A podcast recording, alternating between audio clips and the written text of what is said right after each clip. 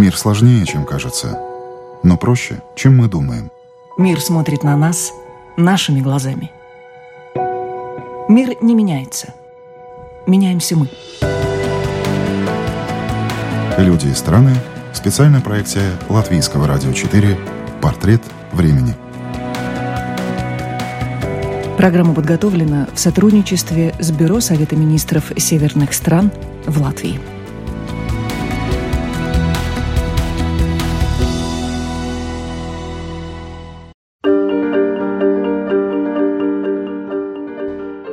Алик Эпштейн, 44 года, социолог, родился в Москве, 29 лет живет в Иерусалиме, где окончил школу, университет, аспирантуру, научный руководитель Центра изучения и развития современного искусства – Наш разговор с гостем из Израиля состоялся после международной конференции «Музеи Холокоста в 21 веке. Задачи и перспективы», проходившей в Риге. В сессии «Холокост в искусстве» Алик Эпштейн представлял составленный им альбом «Художники восточноевропейской диаспоры после Холокоста». Говорили мы не только об отражении трагедии в искусстве и сохранении исторической памяти, но и о современных проблемах толерантности. У микрофона Оксана Донич. В Латвию израильский социолог Алик Эпштейн приезжал не раз. И эту конференцию в Риге, которую раз в два года организует Музей Рижского гетто и общество «Шамир», он старается не пропускать. Самый, наверное, крупный, конечно, музей Холокоста в мире находится в Израиле. Это Яд Вашем, всемирно известный центр изучения документации Холокоста. Другой крупнейший музей Холокоста находится в Вашингтоне. Но, понимаете, ни в Иерусалиме, ни в Вашингтоне Холокоста не было. Это музей, сохраняющий коллективную память в местах, где событий, которым экспозиция посвящена, исследовательская деятельность, лекционная деятельность, там этого не было. А тут как раз это было. И это, в общем, одно из отличий, значимых очень для меня отличий, когда я приезжаю куда бы то ни было в Восточную Европу, а я неоднократно бывал и в Литве, и в Белоруссии, и на Украине, и вот э, сейчас в Латвии, уже тоже седьмой, наверное, раз. Это именно дает вот это чувство аутентичности, когда ты ходишь по тем самым улицам, где были эти еврейские гетты, когда ты можешь посетить места, леса, которые молчат, но откуда раздается этот ужас из-под земли, который ты, в общем, зная все, что знаешь, слышишь, как в Панарах под Вильнюсом. И вот именно поэтому мне кажется, что то, что это происходит здесь, в Восточной Европе, это очень важно. Альбом «Художники восточноевропейской диаспоры. Экспрессионизм, трагедии и возрождение» вышел в этом году при поддержке Еврейского общества поощрения художеств. В него Алек Эпштейн включил репродукции картин и истории жизни 12 еврейских художников, переживших Холокост, о которых мало кто знает, даже искусствоведы. Девять родились в Российской империи. Все, кроме одного, покинули родину, причем некоторым пришлось пережить трудный опыт эмиграции несколько раз. Эти люди обрели покой в разных странах – во Франции, Германии, Израиле. Каждый отдельный мастер был включен в локальную историю культуры. То, что было единым художественным феноменом и должно восприниматься и изучаться именно в качестве такового, оказалось разделенным на лоскутки, говорил Алик Эпштейн на конференции в Риге. В этом издании он обозначил еще одну важную тему – кого считать жертвами Холокоста – Альбом вышел на двух языках, двумя отдельными изданиями, на русском и на английском языках. И я думаю, что в каком-то смысле это новая в значительной мере тема, потому что всегда, когда говорят о жертвах Холокоста или вообще о Холокосте, люди всегда говорят о погибших. Действительно, 6 миллионов погибших дают нам материал говорить и говорить и говорить до скончания времен. Но, понимаете, люди, которые выжили, и, соответственно, в статистику жертв не входят, они ведь тоже жертвы. Ведь вы подумайте, когда я, скажем, изучаю биографии художников, а, к великому сожалению, из 20 20 художников, которые входят в наши два тома, о 17, я думаю, что в 21 веке точно кроме нас не писал никто. Э, если живущий сейчас в Бостоне уроженец Вильнюса Шмуэль Бак, Сэмуэль Бак, это человек очень известный, если родившийся в Вене в семье выходцев из Польши Йосел Бергнер, недавно умерший в Израиле два года назад, стал лауреатом государственной премии, о нем есть книги. Да, я знал Йосла Бергнера, когда он был жив, я знаком с Сэмуэлем Баком, искусство которого бесконечно ценю и считаю его, в общем, если по-честному, крупнейшим еврейским художником современности, то от других неизвестно почти ничего. И когда они ушли из жизни, их альбомы больше не сдаются, их выставки больше не проводятся, и мы фактически возвращаем их к жизни. И когда я думаю о, допустим, Рафаэле Хволесе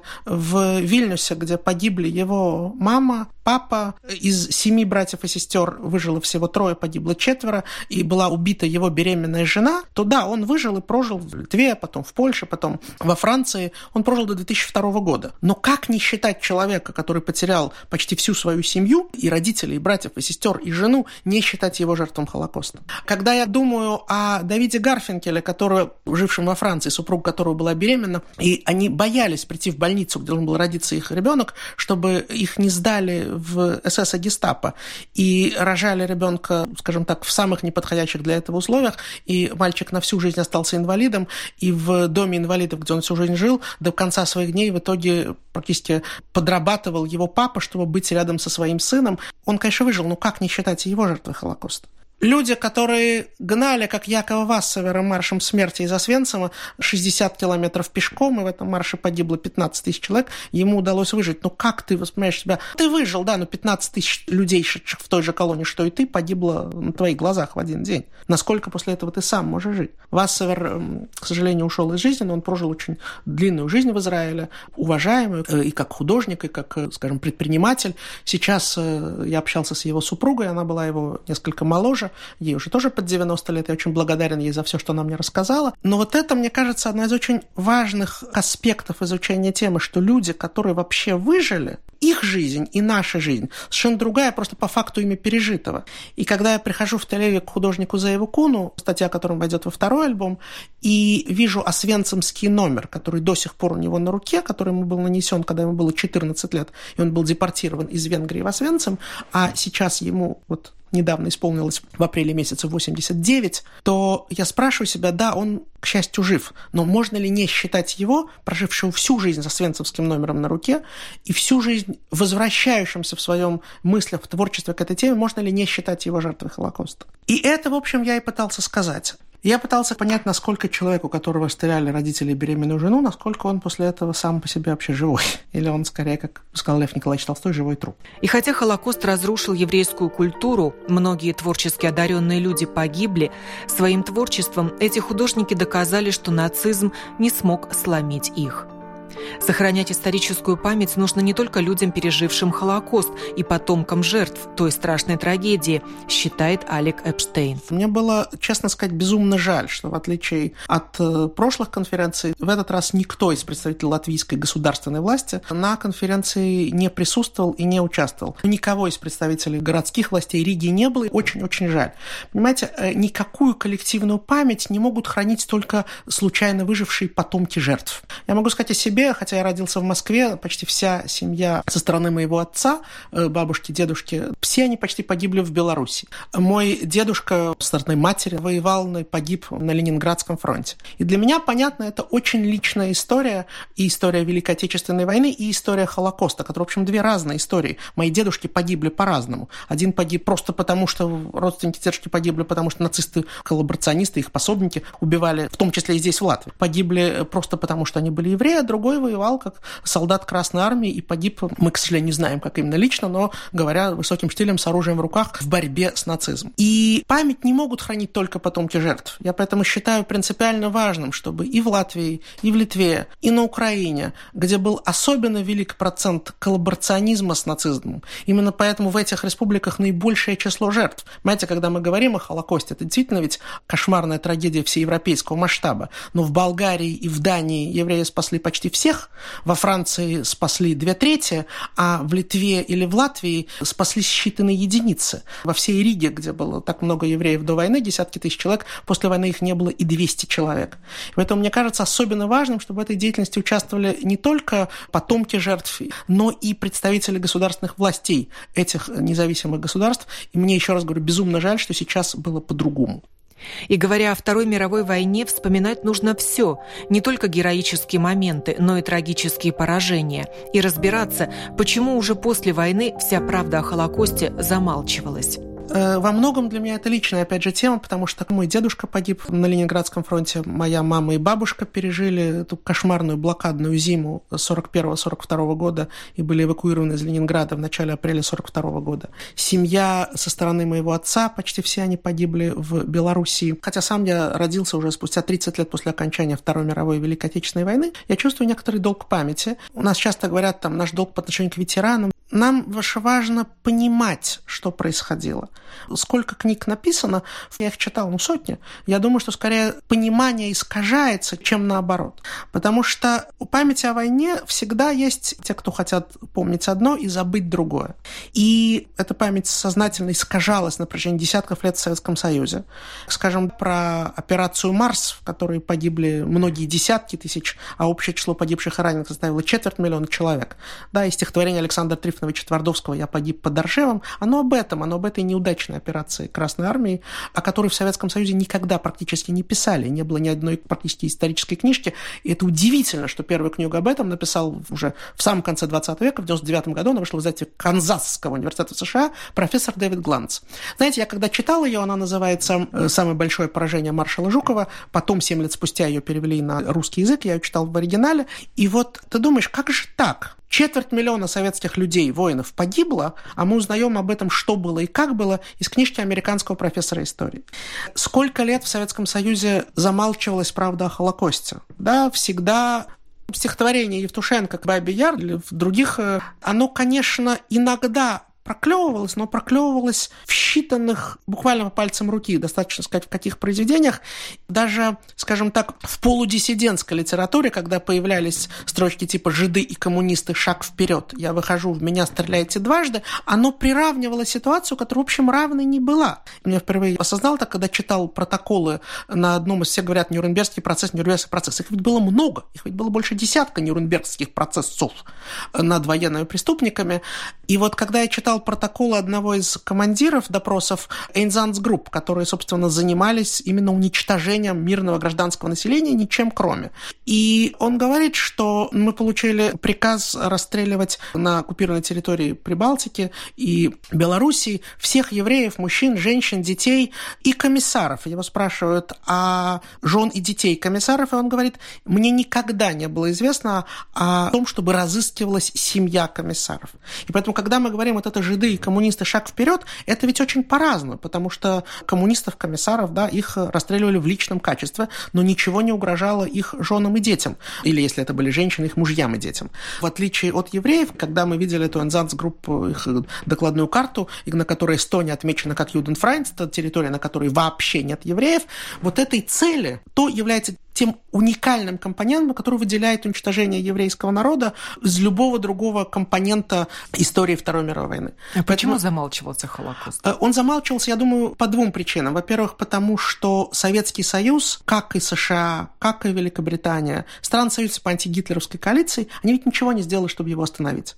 Сегодня очень принято говорить, советская армия освободила Освенцим. Это правда, американская армия освободила Бухенвальд. Но, понимаете, они освобождали эти лагеря смерти по дороге на Берлин.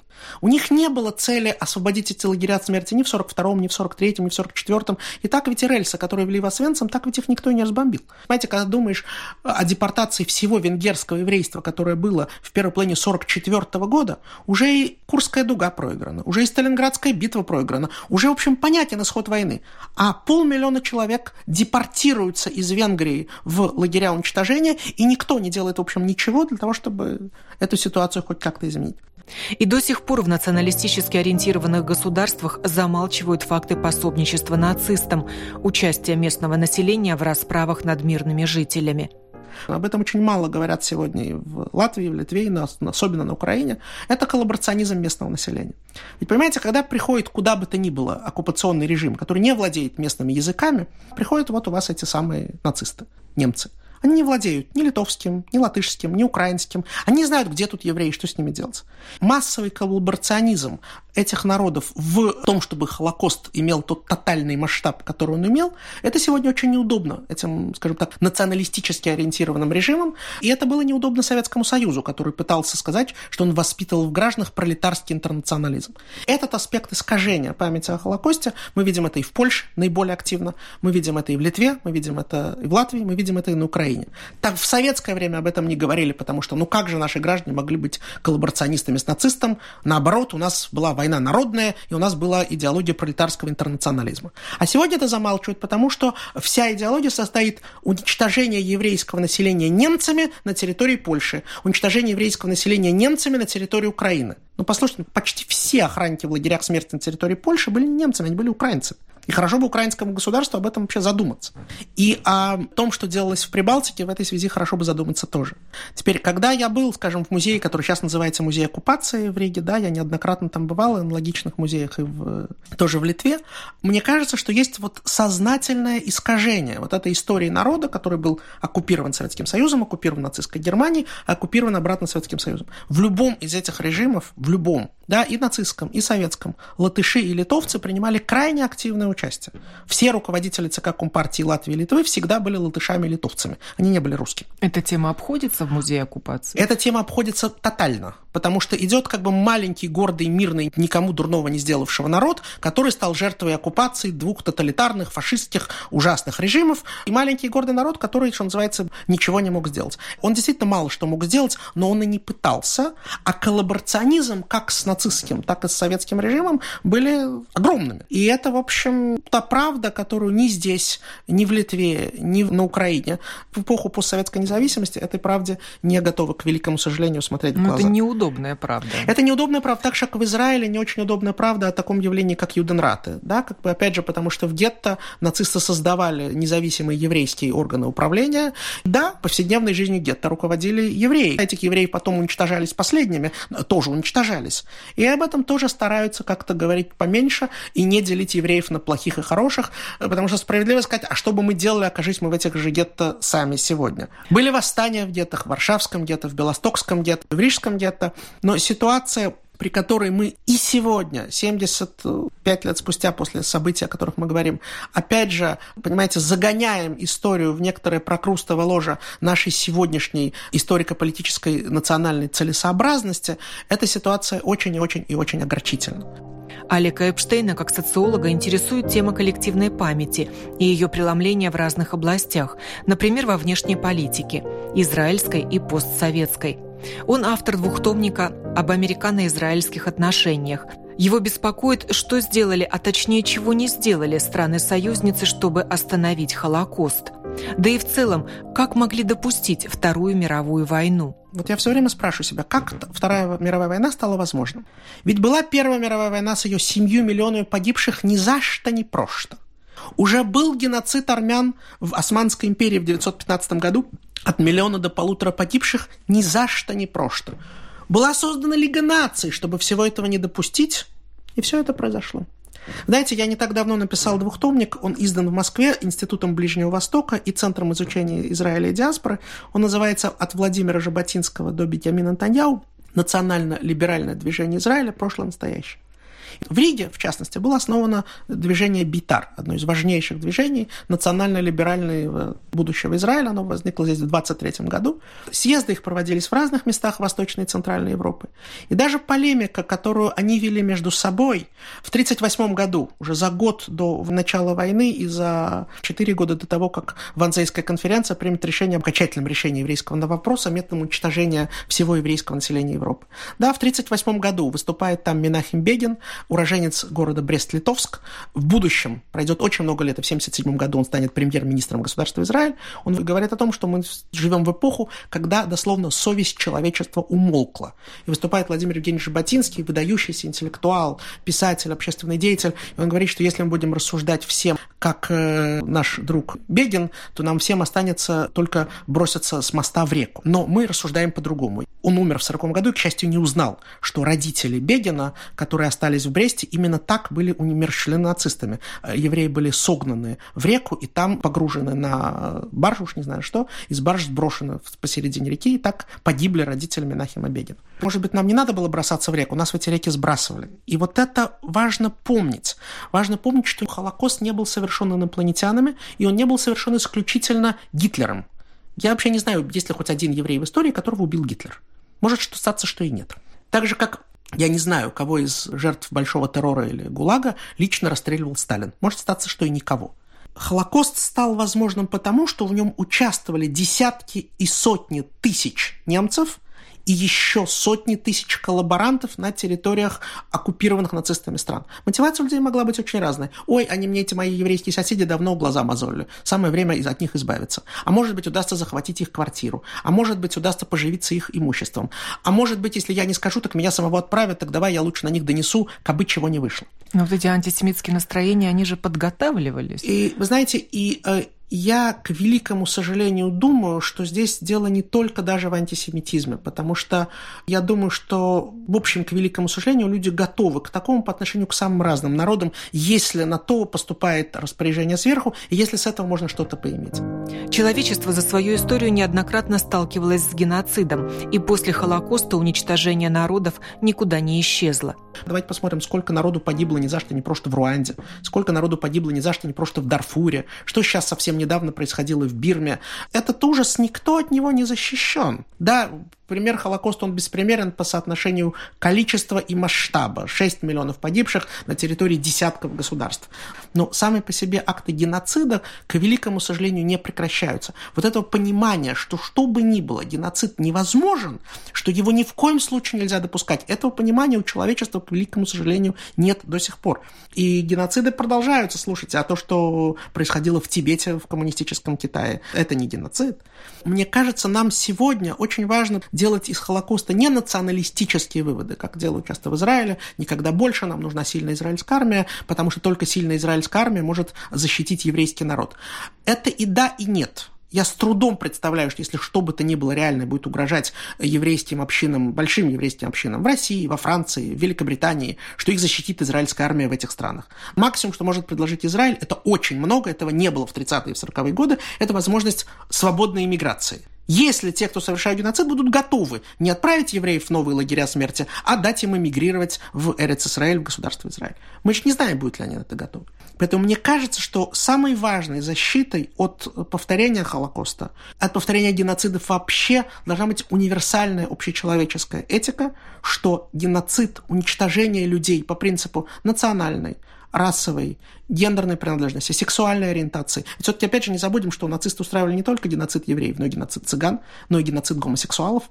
Важно понимать, что никакие преследование людей только потому, что они принадлежат к той или иной группе, которая кому-то не нравится, что они невозможны. Только вот эта гуманистическая правозащитная этика, мне кажется, и защитит нас от повторения и нового Холокоста, и любой другой подобной трагедии. Кост не должен застилать нам глаза и забывать помнить ни о геноциде армян, ни о тех ужасах, что происходили, как я сказал, в Руанде или в Судане, пусть даже мы никогда не были ни в Руанде, ни в Судане, это как будто от нас далеко. Там тоже живут живые люди, которые больше не живут. И когда ты смотришь эти фотографии, ты спрашиваешь, черт возьми, у нас сегодня интернет, у нас сегодня весь мир в спутниках. Как это можно было? Это все длилось неделями месяцами, а в Судане и годами. И почему человечество не сделало ничего? Ведь, послушайте, у нас есть сегодня державы, невозможно сравнить их возможности и возможности властей Руанды или Судана. Однако Никто ничего не сделал. И вот это главное, понимаете, ведь при всей возможности и могуществе Гитлера, факт, он же проиграл войну, Спрашивается, если он проиграл войну, почему же англичане,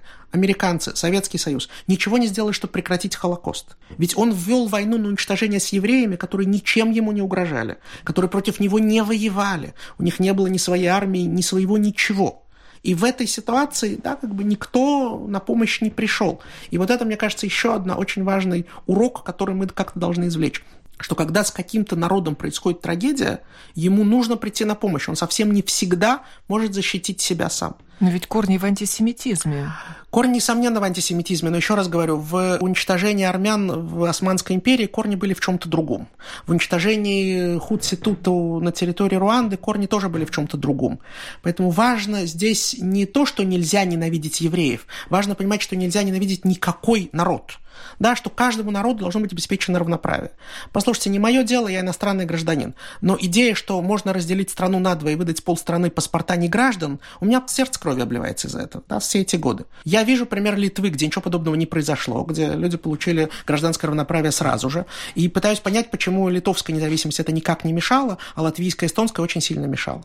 И я считаю, вот это деление людей по национальному признаку на людей первого и второго сорта чудовищным. Разумеется, от паспортов неграждан до лагерей уничтожения дистанция огромного размера. Но при всем том, уничтожать евреев начали в Германии в 1942 году, отделить людей на равных и неравных начали в 1933. И вот этот, мне кажется, урок, который извлечен не был, потому что есть страна, как Латвия или как Эстония, которая входит в Европейский Союз, которая входит в НАТО, и в которой есть огромная категория людей, которые имеют гражданство второго сорта. И Европа с этим, и Соединенные Штаты с этим смирились. Я считаю, что это чудовищно. Я вам честно скажу, вот это то, что позволяет мне думать, что совесть человечества, она так и не проснулась, замолчав. Потому что не может быть что люди, которые в стране живут многие годы, э, может быть, многие из них здесь родились, которые тут работают, которые платят налоги, которые никакие не, не пираты Карибского моря, они вдруг в месте, где они живут, учатся, работают, вдруг они перестают быть гражданами. Я считаю, что это чудовищно. И я считаю, что очень жаль, что и европейские структуры, и э, евроатлантические структуры позволили латышам и эстонцам эту комбинацию провернуть. Мне кажется, надо было сказать, пока вы эту проблему не решаете путем полного гражданского равноправия, вы не можете стать членами Евросоюза и НАТО. Оказалось, что политические соображения сделать России гадость превалировали. Я очень надеюсь, что эти традиции разделения людей на граждан первого и граждан какого-то другого сорта, потому что даже не граждан, уйдут в прошлое, уйдут очень быстро и уйдут навсегда. Этого быть не должно. Людей нельзя делить по национальному, по языковому признаку на людей первого и второго сорта или какого-то еще. Люди равны и должны обладать равными правами. И я думаю, что это главный урок, который мы должны извлечь и из Холокоста, и из других геноцидов в мировой истории. Не бывает цивилизованной дискриминации, не бывает цивилизованного неравноправия. Равенство должно быть всегда и для всех. Не только мемориалы и музеи Холокоста сохраняют память о геноциде евреев. Эта тема продолжает волновать писателей и режиссеров театра и кино прямо скажем, в музее сегодня ходит немного людей, в том числе и в Латвии. В основном люди узнают из книг и еще больше из фильмов. Самое главное, я думаю, что все музеи Холокоста вместе взятые не сделали того, что сделали фильм «Список Шиндлера» и фильм «Пианист» Романа Поланского. И это данность. Если говорить российских фильмов, сейчас вышел фильм «Война Анны», тоже довольно давно, вышел пронзительный фильм «Папа» по повести Александра Галича «Матросская тишина», э, где главную роль режиссером выступил Владимир Машков. Я уверен, что число зрителей этого фильма больше, чем число посетителей всех музеев Холокоста в Российской Федерации вместе взятых за все годы их существования. Поэтому мы не должны здесь переоценивать наши возможности профессионалов. Я опубликовал несколько десятков книг. По-моему, самая тиражная из них вышел тиражом 2800 экземпляров. Когда первая книга о Холокосте в СССР, которая была опубликована, «Тяжелый песок» Анатолия Наумовича Рыбакова, ее суммарный тираж, я думаю, я думаю, что превысил миллион. Поэтому надо понимать, что люди реально читают, что люди реально смотрят. И это, в общем, и есть наши, если так можно выразиться, агенты сохранения памяти. Тема Холокоста сегодня в культуре занимает достаточно большое место и в кинематографе, и в литературе, и в драматическом театре, хотя меньше. Да? Например, есть замечательная пьеса польского драматурга, которая называется «Наш класс». Она идет и в Москве в театре Вахтангова, в Израиле я смотрел ее на иврите. Она как раз поднимает очень важную тему польского коллаборационизма с немцами, потому что тот акт массового убийства убийства, который в конце концов происходит в спектакле, его пусть и при немцах, но совершают поляки. Вот эта деятельность, скажем, кажется мне важной. Теперь, я очень высоко ценю средства массовой информации, очень благодарен вам за возможность выступить у вас в эфире.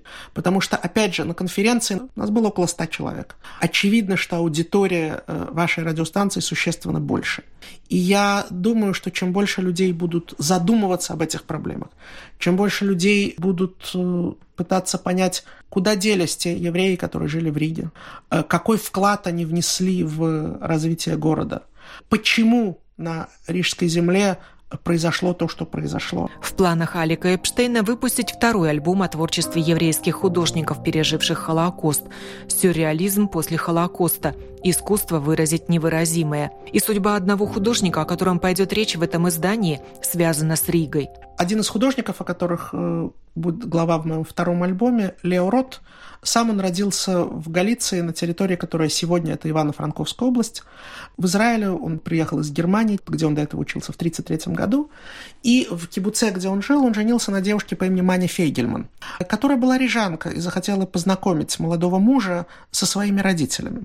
В 1938 году они приехали сюда, в Ригу. В 1939 началась война. И молодой зять убеждал тестя и тещу, что добром это не кончится. Он хорошо знал, что это он в Германии жил до 1933 года. Они убеждали его, что они помнят немцев по Первой мировой войне, и все будет хорошо. Маня Фейгельман с Лео Ротом всеми правдами и неправдами через Одессу и Александрию как-то в 1939 году смогли вернуться в Эрец Исраэль. Тогда еще государства Израиль не было. А родители Мани Фейгельман были расстреляны. Собственно, из всей семьи, кроме нее самой, спасся еще только один брат, а остальные, значит, детей там было, по-моему, четверо, если я не ошибаюсь, и родители все они были убиты нацистами. Вот когда думаешь об этом, я беседовал с сыном Мани Фейгельман, младшим сыном, старшего, к сожалению, уже нет живых, Лео Рота, и он говорил, Папа рассказывал мне, что он говорил маминым родителям, что он-то знает, что такое нацизм, отсюда надо уезжать. Они говорили, ну как можем бросить все, что у нас тут есть, это наш город, это наша страна. Ну, немцы, немцы в Первой мировой войне были, они уйдут, а мы останемся. Случилось по-другому. Они ушли, но мы-то не остались. Нам очень важно помнить о людях, которые ушли, потому что у большинства из них не осталось и родственников. Вы знаете, вот Яд Вашем в Иерусалиме пытается вести перечень каждого погибшего еврея. Мы знаем об погибших 6 миллионов человек, но поименного списка 6 миллионов у нас ведь нет до сих пор, несмотря на все наши усилия. Холокост и любой другой геноцид – это и вопрос личного согласия или протеста, невольных свидетелей происходящего, вопрос человеческой совести – очень важно помнить о тех, кто был готов не оскотиниться, а спасать и помогать, бороться за равноправие. Опять же, я не хочу проводить параллели, ситуации очень разные, но когда я вижу, что борьбе за равноправие в сегодняшней Латвии русских, евреев выступают, принимают участие этнические латыши, мне это кажется крайне важным. Потому что каждый готов бороться за свои права, когда они ущемлены, но почти никто не готов бороться за права другого. На всю Латвию есть всего 180 человек – которые получили звание праведников народов мира от Израильского института Яд Вашем за то, что в ходе Второй мировой войны и Холокоста они помогали спасать евреев. Понимаете, когда думаешь, что это звание получило всего несколько десятков тысяч человек, а погибло 6 миллионов евреев, то ты с ужасом понимаешь, насколько больше было число убийц и тех, кто способствовал убийцам, чем тех, кто пытался этот ужас хоть как-то остановить, спасти хоть одного, чтобы получить это звание, не нужно спасать легион. Достаточно было спасти у себя дома, спрятать в своем погребе одного, спасти от облав и дать какой-то корм и питье одному еврею, чтобы получить это звание. Наверняка мы о ком-то не знали. Это звание стали давать в 59 году году кого-то уже к тому времени не было в живых. Но даже если мы удесятерим это число, что уже кажется мне явным преувеличением, мы все равно не получим и двух тысяч человек из всего населения Латвии, которые пытались помогать и спасать. И это, мне кажется, те примеры, те нравственные маяки, те нравственные ориентиры, на которых мы должны равняться и сегодня. Не так давно я работал над книгой как научный редактор, который написали израильский профессор Яир Арон и российский историк из Карачаева-Черкесии Александр Джамурзович Охтов о спасении группы ленинградских детей. Среди них были евреи, русские, украинцы и белорусы в черкесском ауле Беслиней, который полгода находился под нацистской оккупацией, но ни одного из ленинградских детей там не выдали. И вот это, мне кажется, еще один вот такой вот пример, когда ты можешь стать человеком, сохранить какие-то человечные гуманистические идеалы. Я спрашиваю, если могли там, видимо, могли и в других местах, почему же этого так мало и так редко где происходило.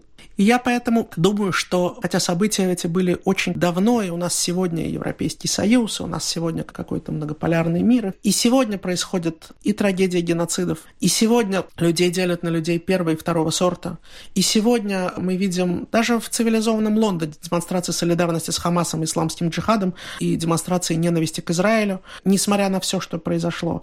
А лидер лейбористской партии Великобритании Джереми Корбин, ну, как сказать, назвать его иначе как биологическим антисемитом, кем бы то ни был другим, довольно сложно. И это очень и очень все печально, потому что единственное, что может построить нам какое-то будущее, где этого не будет, это именно этика, что только равенство людей, вне зависимости от их расы, национальности, вероисповедания, гендерной идентичности и сексуальной ориентации, равенство вне зависимости от всего этого людей везде. Только оно может предотвратить от повторения тех ужасных трагедий, которым была посвящена и эта конференция, и будут наверняка посвящены еще многие другие в разных странах Земли.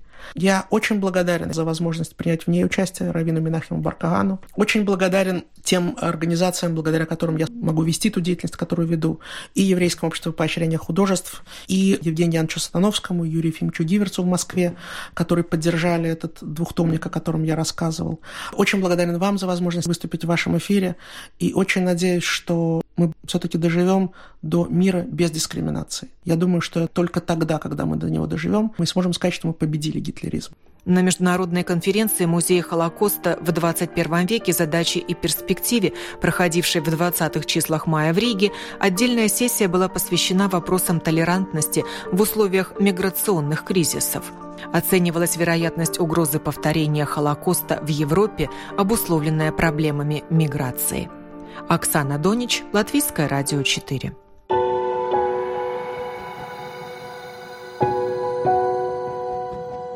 Люди и страны. Специальная проекция Латвийского радио 4 «Портрет времени».